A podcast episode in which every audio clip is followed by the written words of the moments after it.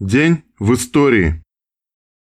12 августа 1881 года родился Александр Михайлович Герасимов, советский живописец, народный художник СССР, первый президент Академии художников СССР, доктор искусствоведения, лауреат четырех сталинских премий, член ВКПБ с 1951 года. 12 августа 1917 года Шестой съезд большевиков. Доклад Сталина о политическом положении. 12 августа 1919 года военным министром в Колчаковском правительстве и начальником штаба Ставки Колчака был назначен известный своими монархическими взглядами генерал Дитерихс, будущий дальневосточный воевода в кавычках на этих должностях Дитерихс сменил генерала Лебедева, лишившегося постов в результате поражения белых в Челябинской операции. В этот же день 1921 года вышло постановление СТО «Основные положения о мерах к восстановлению крупной промышленности и поднятию и развитию производства». В этот же день 1921 года в Берлине создан Международный комитет помощи Советской России. В этот же день 1925 года родился Сергей Тюленин, член штаба Краснодонской подпольной комсомольской организации «Молодая гвардия», герой Советского Союза, посмертно. Герой Советского Союза Сергей Гаврилович Тюленин член штаба комсомольской антифашистской подпольной организации «Молодая гвардия», родился 12 августа 1925 года в деревне Киселева Новосильского района Орловской области в семье рабочего совхоза. В 1926 году семья Тюленевых переехала в город Краснодон, где отец Сергея, Гаврил Петрович, работал забойщиком на разных шахтах, в годы учебы в школе участвовал в кружках художественной самодеятельности. В начале Великой Отечественной войны поступил на работу на шахту номер один. Осенью 1941 года был мобилизован на строительство оборонительных сооружений. В комсомол Тюленина принимала подпольная комсомольская организация «Молодая гвардия» в дни оккупации. Его сразу же ввели в штаб по поручению которого он возглавил отдельную боевую группу, участвовал в выполнении рискованных и опасных заданий, прослыл в организации бесстрашным боевиком. Он первым начал добывать оружие для подпольщиков в схватках с гитлеровцами. Был одним из главных исполнителей уничтожения биржи труда, в результате которой удалось спасти от угона в Германию более двух тысяч юношей и девушек. Когда начались аресты, ушел на восток, перешел линию фронта, с частями воевал в городе Каменск. В результате неудачного боя вновь оказался на оккупированной территории. 27 января 1943 года был арестован.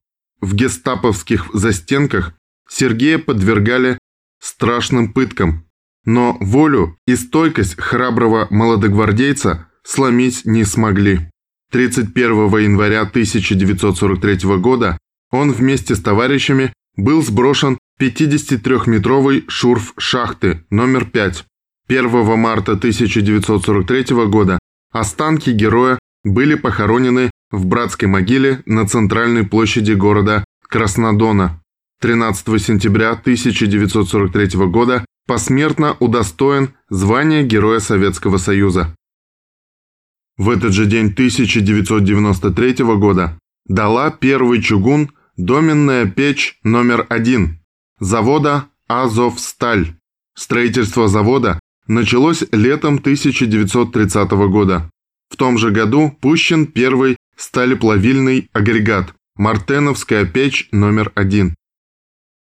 1941 о том, как Красная Армия «драпала» в кавычках в 1941 Героизм Красной Армии сорвал блицкрик непобедимой в кавычках немецкой армии и вынудил Гитлера издать директиву ОКВ номер 34 от 30 июля, а 12 августа дополнить ее. Согласно этой директиве, третью танковую группу не разрешалось вводить в бой. Группе армии «Центр» было приказано приостановить наступление. Вторая и третья танковые группы должны были получить пополнение. Группе армии «Центр», чтобы отразить угрозу контрударов Красной армии, предписывалось вести наступательные операции только на флангах. Наши либералы превосходят Геббельса, ведь по их утверждениям в этот период войны Красная армия драпала от немцев. Нет, наши отцы и деды с первого дня войны громили фашистские орды на земле, в небесах и на море. 12 августа 1953 года первая в мире водородная бомба советская РДС-6 была взорвана 12 августа 1953 года на полигоне в Семипалатинске.